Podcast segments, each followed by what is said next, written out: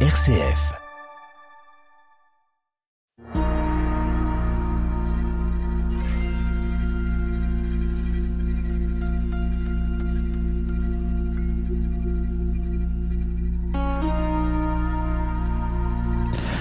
À l'approche des vacances, il est naturel de se poser la question des livres que l'on va mettre dans ses valises pour faire de cette période estivale un temps de repos, mais aussi de ressourcement intellectuel et spirituel. Alors pour ne pas vous encombrer de trop de livres, nous vous proposons d'en emporter un qui est à lui-même une bibliothèque et qu'on appelle la Bible. Et pour vous accompagner dans cette lecture, pourquoi ne pas se mettre à l'école de celui qu'on considère comme le père de l'exégèse biblique, Origène?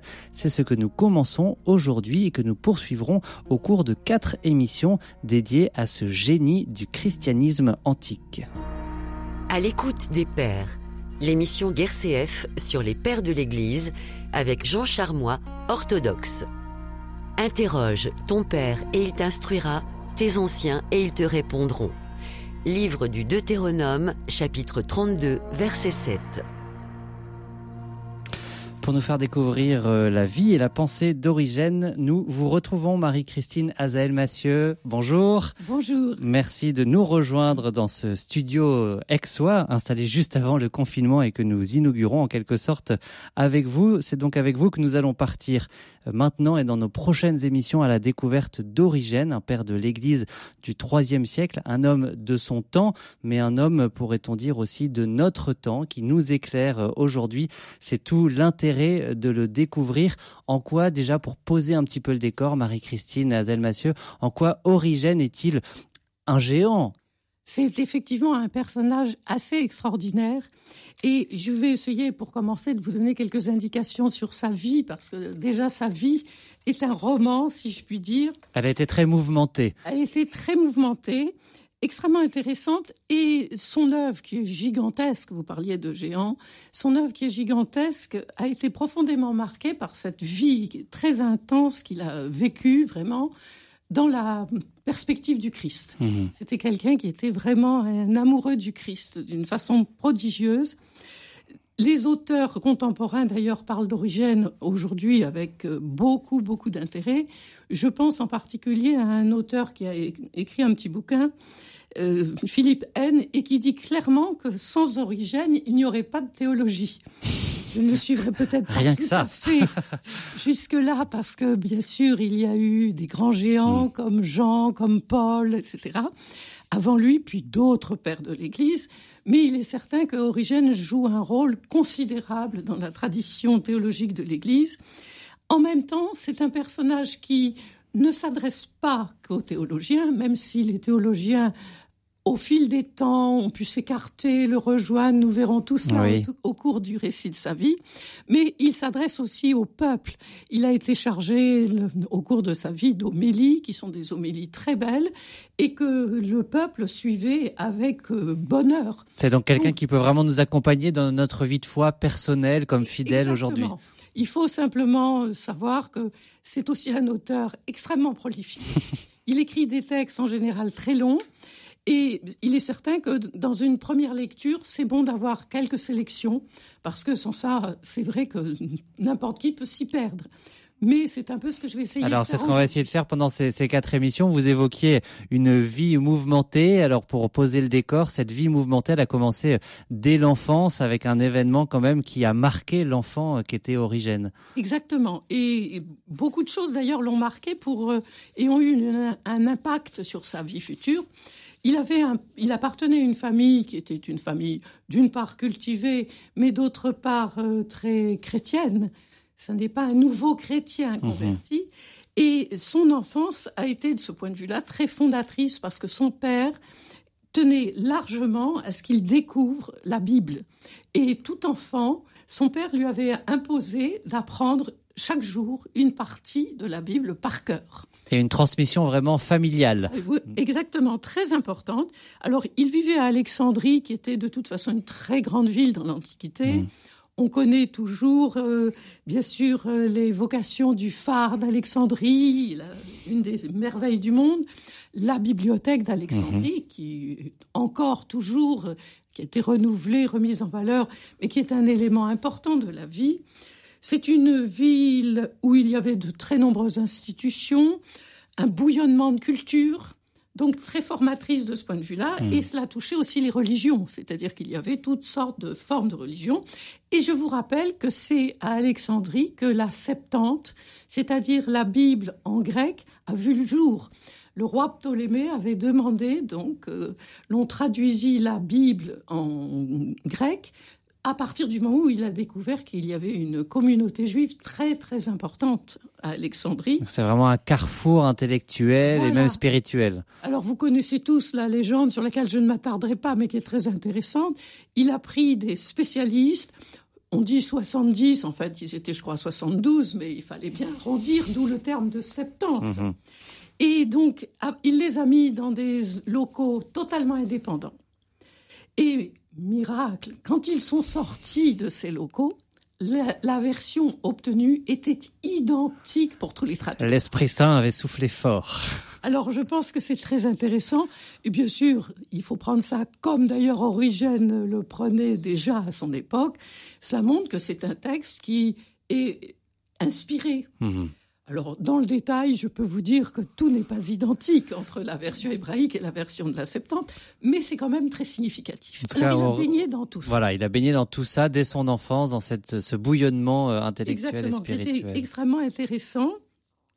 Et alors, il est amené très vite, en suivant les consignes de son père qui lui faisait apprendre les différents passages de la Bible, très vite, dans son enfance et dans son adolescence, à poser des questions qui impressionnaient d'ailleurs d'une certaine façon son père, parce qu'il ne se sentait pas toujours à la hauteur par rapport à ça, Mhm. mais qui essayait de le pousser dans les retranchements. Pourquoi dit-on cela, par exemple?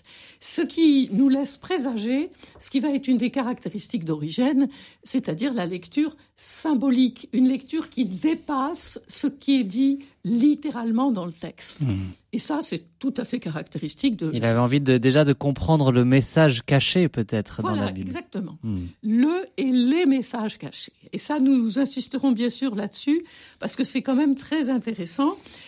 Il a eu un événement qui l'a d'ailleurs profondément marqué, mais qui a aussi constitué le départ de sa vocation.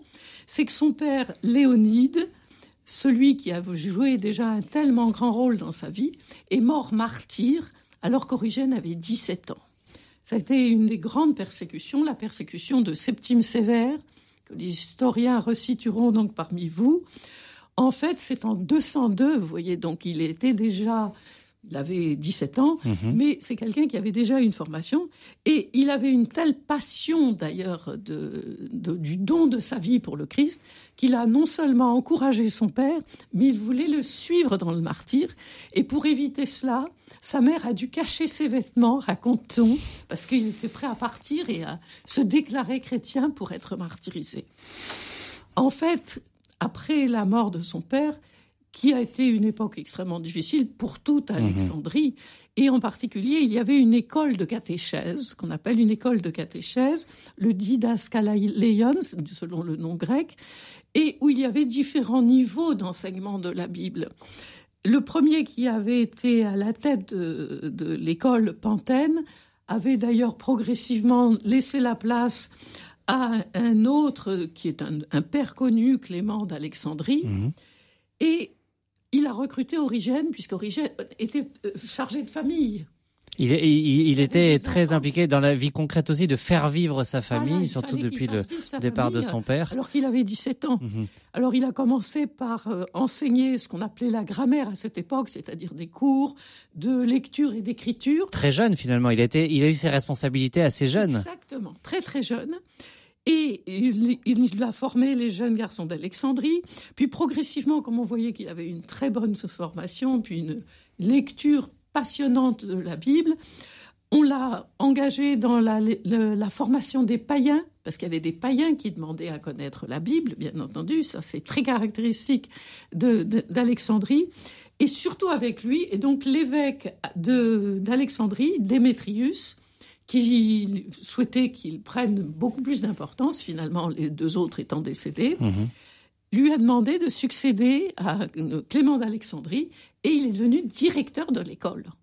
Alors il avait un peu plus de 17 ans à ce moment-là, bien sûr, mais vous voyez qu'il a eu un parcours qui a hmm. été accéléré par euh, la mort de son Ça montre quand même son, érudition aussi et son envie vraiment de, creuser toutes ces questions-là qui vont l'emmener aussi, alors peut-être dans le cadre de l'école ou, plus largement, vous allez nous dire, à voyager. Oui, alors il va voyager. D'abord, il se sera arrangé pour répartir les tâches dans l'école en deux parties, c'est-à-dire qu'il y aura quelqu'un qui effectivement le soulagera d'une certaine façon de tout ce qui est premier niveau. Quelqu'un qui s'appelait Héraclas, et lui, il va se centrer sur l'enseignement euh, supérieur, si je puis dire. Mhm. Et il se consacre donc à des exposés sur la doctrine chrétienne qui s'adressent aussi bien aux païens qu'aux juifs cultivés. Et il a un succès fou, je dire, parce que je crois qu'il était véritablement passionnant. Il euh, se dégage aussi très largement de tout ce qui prolifère comme hérésie déjà à cette mhm. époque. On en a vu des éléments plutôt avec, avec Irénée, vous avez vu, mhm. mais bien sûr ça continue. Mais il sait dénoncer les erreurs avec fermeté. Il a une solidité dans sa connaissance biblique qui est vraiment passionnante. Et alors il va voyager. Parce que comme c'est un personnage important, ne serait-ce que l'évêque euh, l'envoie de par le monde. Il va aller à Rome vers 2212, vous voyez. Donc euh, manifestement, il est encore jeune. Mhm. Ça n'est plus un adolescent, mais enfin c'est quelqu'un de jeune. Il va aller en Arabie, il va aller en Palestine en 215. Et en fait, il euh, va en même temps composer une partie de son œuvre. Donc, pendant qu'il est dans l'école, chaque, chaque, fois qu'il en a l'occasion en se déplaçant, parce qu'il va de plus en plus donner de l'enseignement dans ces villes. Et alors, il faut voir que si ça pouvait être très difficile, parce qu'on connaît le contexte de l'écriture au IIIe siècle, au début du IIIe siècle, il s'est retrouvé assez vite, malgré tout, avec des soutiens, de l'aide.